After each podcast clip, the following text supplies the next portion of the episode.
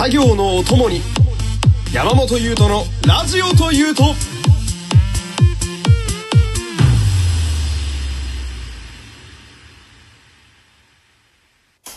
山本優斗のラジオというと第49回よろしくお願いします。えー、本日は日曜日ということでね、えー、恒例の仮面ライダー01の感想会にと行きたいんですけれども、あのー、今日はちょっと2本立てでやりたくてね、ちょどうしても私的には喋らなきゃいけないニュースが入ってきたのでね、えー、めでたいですよ、本当にね。あのー、まあ、2本立てということで、えー、まあ、01の感想ともう一つ話題で今日は進めていきたいんですけれども、じゃあまずね、そのもう一つの話題というのがね、えー、我らがオードリー春日さんに、えー、お子さんが生まれたということで、いやー、おめでとうございます。いやー、いやー なんか、ね自分のことのように嬉しくてね。あのー、女の子らしいんですけれども、あの、昨日のオードリーのオールナイトニッポンでね、えー、生放送で、本当に何の脈絡もなく唐突に、あのー、春日さんのトークゾーンの一番最初に、えー、先週のね、つって、こう、先週の話題になるんですけれども、つって。で、若林さんが、いやいやいや、今週のこと話してくださいよ、つって。いや、その、つって、春日さんが、今週、その、先週のそれを超えることが起きなかったんだよ、みたいな。で、若林さんが、いや、そこはそれでもさ、みたいな。先週のことを今週あったことのように喋るのがラジオだろ、つって。ああ、まあ、そうかもしれないけれどもね、みたいな。でね、つって、何を言うのかなってこう身構えるわけですよ。まあ、その、まあ、リスナーとしてはね、まあ今週そんな大したことなかったってことは別に大したことねえ話題が出てくんだなって思っちゃうわけですよ。まあそれでもね、彼らは、まああの、スターなので、面白く喋ってくれることを期待してこう耳を傾けるわけですけれども、あの、あのー、カスがね、パパになりましてねっていうスタートから始まるわけですよ。で、若林さんもね、聞いてなかったんでしょうけれど、え？とか言って、え？とか言って、あ、そういう、え、そういうこと？みたいな。いやもう僕らも同じ反応ですよ。で、昨日ね、あのー、まあ、僕土曜日のオールナイトニッポン、まあ、オードリーのオールナイトニッポンはね、頑張ってまあ、リアルタイムで聞こうと思ってたんですけれども、あのー、昨日ね、あのー、まあ、いろんな編集作業とかしながら、まあ、2時20分ぐらいまでは聞いてたのかな。なのでね、悔しいことにその春日さんのトークゾーンのちょっと前で寝ちゃったんですよ。で、起きてみたら、まあ、あのこう、あれと、トレンドにオードリー春日とね、あの SNS のトレンドに載ってまして、おこれは、なんかあったのかと思って。で、その、春日さんのトークゾーンから聞いてみたわけですね、ラジコで。なるほど、と思って。まあ、叫びましたよね。ええー、っつって。で、まあ、この1年ぐらいね、オードリーの2人には、まあ我々ファンはリトルトゥースと呼んでますけれども、リトルトゥースはずーっと叫ばされっぱなしでね、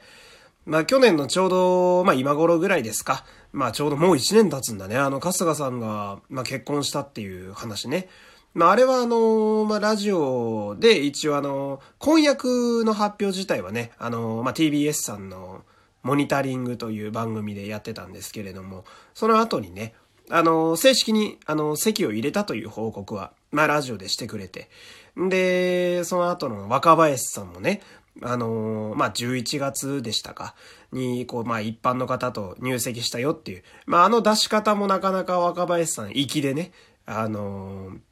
まあ、もう有名な話ですけれども、こう、ずっと嫁がうちにいるっていうボケをかましていて、それで、まあ、その、ずっとボケかなと思って春日さんが見ていて聞いてみたら本当だったっていう、あの、まあ、いかにもこう、ラジオ的なね、まあちょっと粋な演出でしたけれども、まあその時も若林さんにはね、驚かされましたが、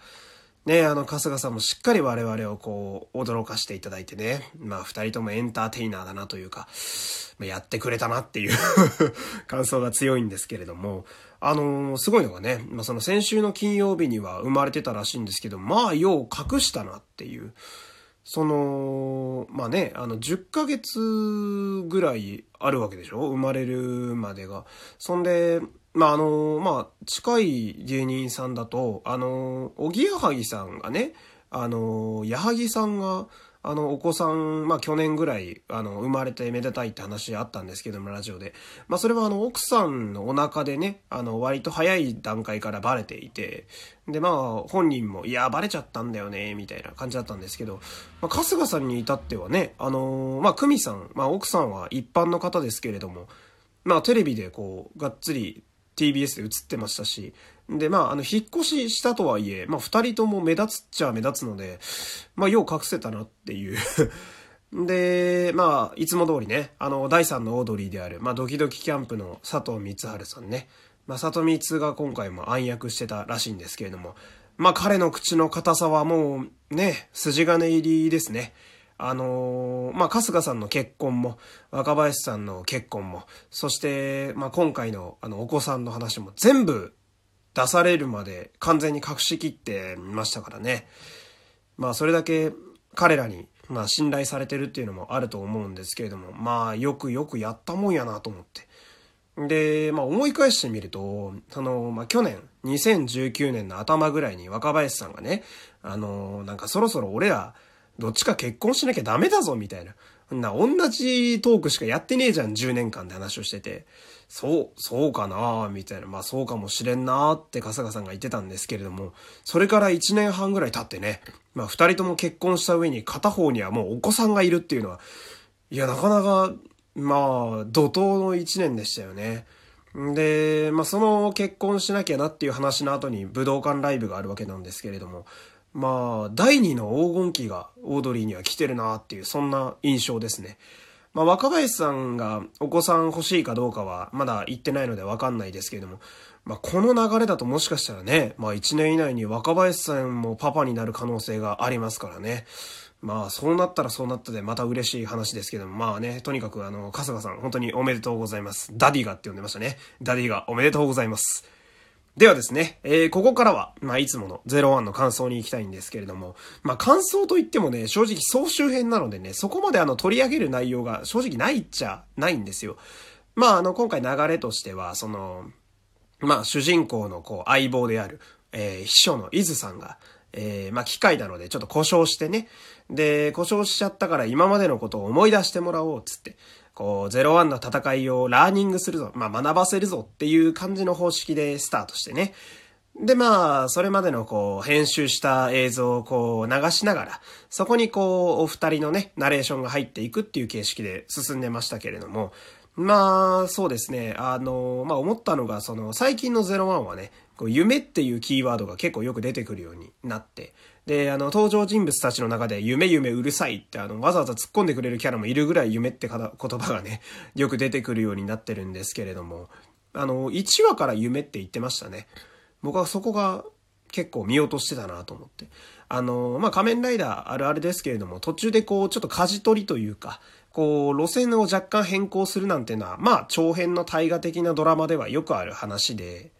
まあでもその1話からこう主人公が敵に対して短歌を切る場面でね、あの、がっつり夢っていうワードが出てきたので、ああ、意外と、まあ変な話、主張はずっと一貫してるんだなとか感心してね。あとはその、まあ、今回はその初期のね、滅亡人雷って敵組織との戦いを描いたとこを総集でおさらいしてたんですけれども、あのまあ、やっぱり暗殺ちゃんというキャラがいてね、やっぱこの人と戦ってる間がずっと面白かったなって思ってね。あの、まあ、暗殺ヒューマギアっていうキャラクターは、その機械でありながら、あの、自分で学んでやられるたびに進化していくっていうキャラクターだったんですよ。で、まあ、シリーズ、仮面ライダーシリーズでも結構珍しくて、その、進化するたびに形が変わっていくんですよね。なので、まあ、仮面ライダーでいう強化フォームみたいな感じでこう出てくるたびに形が変わって強くなるのもまあ視聴者的にも面白いですし、で、彼はあのベルトとアイテムで変身するんですよ。怪人なのに。で、かつね、しかもあの変身ポーズと掛け声があるっていう、まあ変身とは言わずに暗殺って言ってポーズ取って変身するんですけど、まあすごく珍しいんですよね。あのー、シリーズで見ても。で、まあものすごく優遇されてるなって一番思ったとこは、あのー大和田信也さんがね、大和田信也さん役ご本人で出てくる回があるんですけれども、これもね、初期の01すげえなって今になって思うんですけれども、その大和田信也さんと一番絡ませていただいたキャラクターなんですね。まあで、大和田信也さんの手によって、まあちょっとこう学んで進化するみたいなとこもあって。で、まあ彼と戦ってる間が一番面白かったなーって思う、まあそんな総集編だったんですけれども、最後の最後にね、なんか謎の黒い仮面ライダーが出てきてね、あのー、で、その謎の黒い仮面ライダーと、その伊豆がなんで故障したのかっていう話が、どうやらその総集編の後半に続くみたいで、総集編の後半ってなんだよって話なんですけど、多分ここから先の話をまとめるんじゃないかなっていう。まあ、とにかく今日はね、その、春日さんの、あの、お子さん第一子誕生がとてもめでたいっていう。で、そして来週の01もね、楽しみにっていう、今日はそんなお話でした。では今日はこの辺で山本優斗でした。また明日お会いしましょう